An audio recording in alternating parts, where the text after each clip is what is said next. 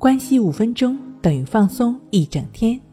本节目由喜马拉雅独家播出。我是刘老师，我们的微信公众号“重塑心灵心理康复中心”。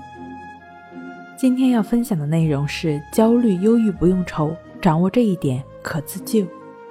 当我们肚子饿得咕咕叫的时候，我们并不是去责备肚子不争气，而是知道自己该吃东西了。因为我们知道，肚子饿了仅仅是我们没有吃饱的一个信号，它只是一个提示。同样，对于忧郁、强迫症也是一样。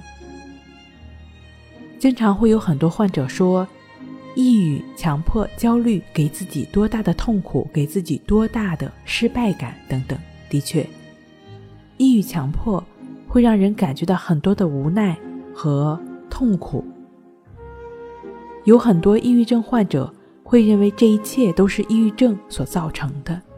如果没有抑郁症，自己的生活将会多么的美好，生活中的一切问题将会迎刃而解。比如之前会有一位来访者说，在抑郁症之前，自己的人际关系非常好，生活也是积极乐观。自从得了抑郁症，感觉自己的人际关系变得非常差。还因为这个问题导致自己无法工作，甚至最后连正常的生活都很难进行了。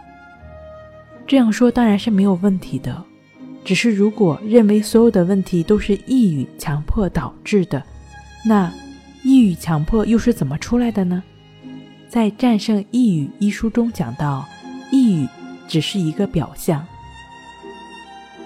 其实强迫、焦虑、恐惧也是如此。这些都是我们错误的思维方式所导致的症状表现，就像我们前面刚刚提到的肚子饿的问题。肚子饿是一个表现，它的确会有让我们不舒服的感觉，但我们都明白，这并不是说肚子的问题，而是肚子没有食物消化的原因。所以，强迫、焦虑、抑郁都是一个信号，是在提醒我们该注意自己的心理健康了。我们应该对这一信号加以重视，去发现这个信号之下所存在的问题，而不是责怪这个症状。这好比是我们的心灵受伤了、受挫了，那强迫、焦虑、抑郁等等相关的症状就跳出来了，告诉我们说，我们的心灵出了问题，应该好好注意我们的心理健康了。强迫症、抑郁症并不是我们所恐惧的那样。关键是要合理看待这个症状所反映出来的问题，即便是有焦虑、恐惧、失眠、强迫的问题呢，这类患者也不用担心。